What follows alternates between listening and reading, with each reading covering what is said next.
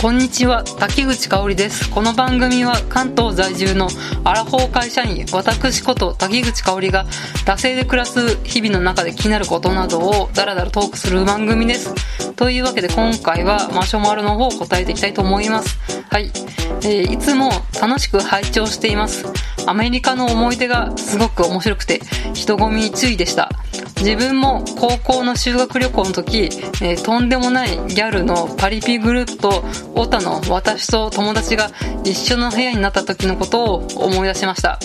えー、コロナでピリピリしたムードのさなか、えー、夜に我慢できなくてセブンに行ったら深夜のバイトのお兄ちゃんに遅くまでご苦労さんすと言われて人の優しさに泣きそうになったのですが香織さんはコロナで得たなと思ったことはありますか？ということでいただきました。ありがとうございます。まあ、あの、学生時代はね、まあ、スクールカーストみたいな感じで、まあね、ジャンルでグループ分け自然となっちゃうじゃないですか。なんかオタクはオタク同士、ギャルはギャル同士、普通の子は普通の子同士とか、運動部は運動部同士みたいな、ね、まあ、の優等生優等生。で、その間をね、なんかね、特殊能力を持った人じゃないですけど、そういうオタクもギャルもヤンキーも関係ない、なんか、ね、最高のコミュ力能力を持った人みたいなのが、なんかこう、渡り鳥のようにね、渡り歩くみたいなのがあったと思うんですけど、うん。で、まあ本当にね、オタクはオタク同士、ギャルはギャル同士ね、固まっちゃって、まあそこら辺が交流することはね、やっぱしほとんどないみたいな感じで、学生時代過ごすと思うんですけど、なんかこういうね、なんか修学旅行と行事とごとで、なんか同じね、部屋だったり、チームだったりにぶっ込まれると、なんか化学反応みたいなところが起きて面白いっていうところがありますよね。うん。まあね、今思うとね、そうやって同じようなね、ジャンルの人間としかね、固まらず話さないっていうのはすごいもったいないなとは思うんですけど、まあね、そういう学生の当時はね、本当にギャルとかヤンキーとかとはほぼほぼ交流ないみたいな世界でしたからね。まあそう思うとね、あ社会人というか大人になると、そういうのあんまり関係なくなってくるので、まあなんかやっぱ大人になってよかったなっていう感じがしますよね。うん。まあ今はね、そうやってね、ギャルとかヤンキーの人とね、会ったらね、なんか割と気楽に話せそうな気がしますね。なんかもう、むっかりすると向こうは、ね、孫とか最近孫生まれたんだみたいなこと言われそうですけどね。うん。まあそんな感じで、えー、えー、あコロナのね、うん、お話ということで、まあちょっと、このセブンイレブンに深夜に行ったら、こう、お兄ちゃんの優しさで、ちょっとグッときたみたいな。うん。まあね、あの、家族とか友達とか、うん、そういったね、うん、近しい人から、まあ、気遣われるのも、やっぱりね、嬉しいですけど、まあ、こういう赤の他人のね、うん、コンビニのね、お兄ちゃんだったりね、から、こうやってね、あ挨拶されると、またね、うん、近しい人から、受ける優しさとはまた違ったところで、なんかこう、ぐっときますよね。うん。まあそんなね、このコンビニのね、お兄ちゃんもきっとね、まあいきなりね、あの、コンビニの前のビニールカーテみたいなの 導入したりね、感染症対策でなんかこう、会計するごとにね、アルコール消毒しなさいとかいろいろ気苦労はあるとは思うんですけどね、こうやって元気にね、挨拶してくれるっていうのは結構ぐっときますよね。うん。で、やっぱこのね、あっけらかんとしたような、ね、うん、挨拶に救われるみたいなところもあるのかなと思いました。というわけでね、マシュマロ主さんの、まあちょっとコロナ、深い話じゃないですけど、まあコロナで得たなというのはありますか？ということで、えー、いただいたんですが、うん。まあ、皆さんね、あのー、今年のね、3月ぐらいからね、やっぱしリモートワークとかテレワークとか、そういうのが始まって、まあ在宅勤務の方多くなってきたと思うんですけど、まあ私の方は、まあこのね、リモートワーク、テレワーク、今んとこ知ったことないです。あの、医療関係とか物流関係とかそういうね、うん、リモートワークできない業種じゃないんですけど、まあ、会社の方針なのか、まあ、古い体質なのか、いろいろあるんですけれど、うん、リモートワークしてないです。あの、営業職の人間はね、結構してるんですけど、私の職種はまあいろいろありまして、リモートワークしてないです。で、まあね、3月の、うん、下旬ぐらいからなんか東京がロックダウンになるんじゃないかみたいな、東京に入れなくなるんじゃないかみたいなのを、うん、言われて、で、まあうちの会社もね、まあこれはまずいということで、まあちょっと対策を取るんで、まあちょっとね、東京以外に、まあ弊社、まあ関東某所に事務所をちょっとね、借りてて、まあちょっと一部の人間は、ちょっとそこにね、移動して勤務しようみたいなね。まあいわゆるね、コロナ疎開ですよね。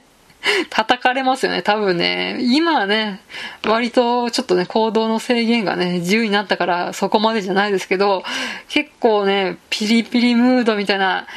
時が始まるか始まらないかみたいな時に、うーん、このね、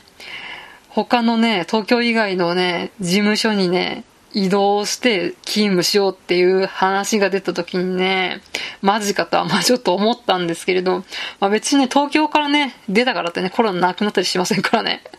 本当にね、もう朝だろうがね、昼だろうが夜だろうがね、まあ本当にワクチンと特効薬とかそういうのがね、解決、開発されない限り、まあ全然対策方法はね、うん、全然安心はできないんですけれど、まあこんなね、会社命令でコロナ疎開がね、決まったというところで、まあ、私を含めね、一部の人間がね、えー、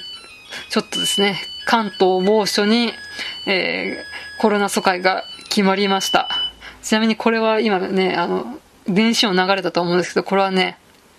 ご飯ができた音です。はい、まあそういうわけでご飯ができたりしたんですけど、コロナ疎開が決まって、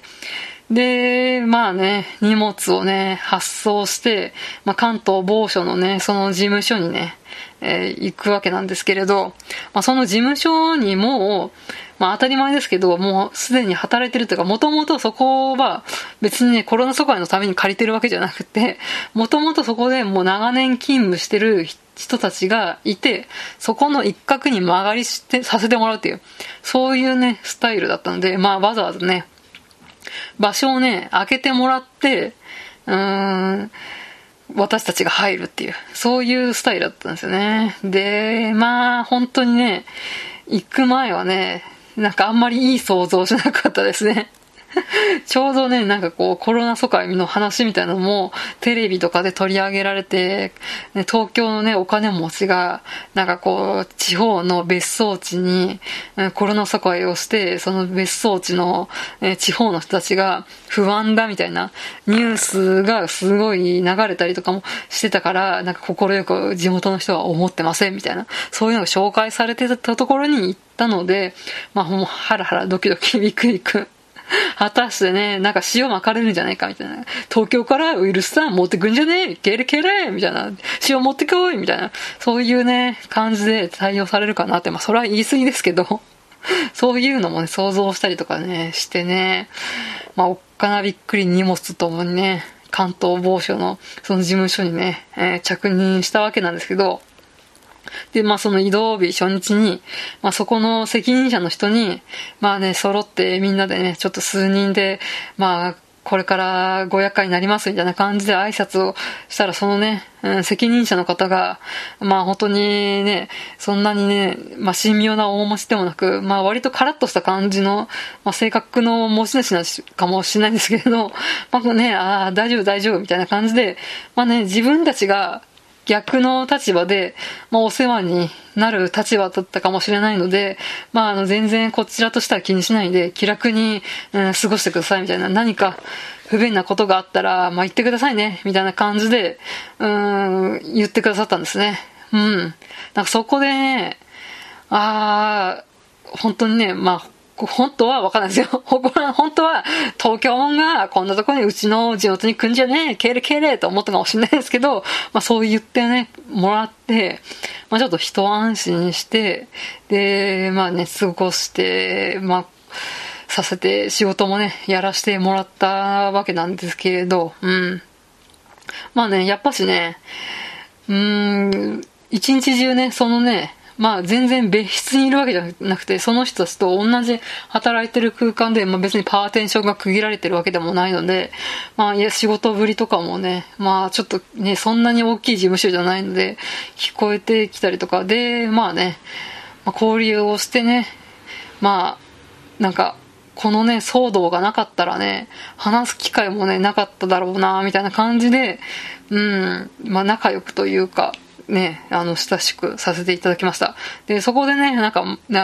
自分マラソンしてるんですよ、みたいな、ね、スタッフの人がいて、あ、私もマラソン趣味なんです。って、最近、えこれぐらいの距離走って、で、で自分は結構ガチ勢 なんで、なんか結構ね、あの、遠征とか、すごいいろんな大会とか出てるんですけど、今回のね、コロナ騒動で、やっぱしなくなった大会とかあって、みたいな、そういうね、話とかもね、親しく、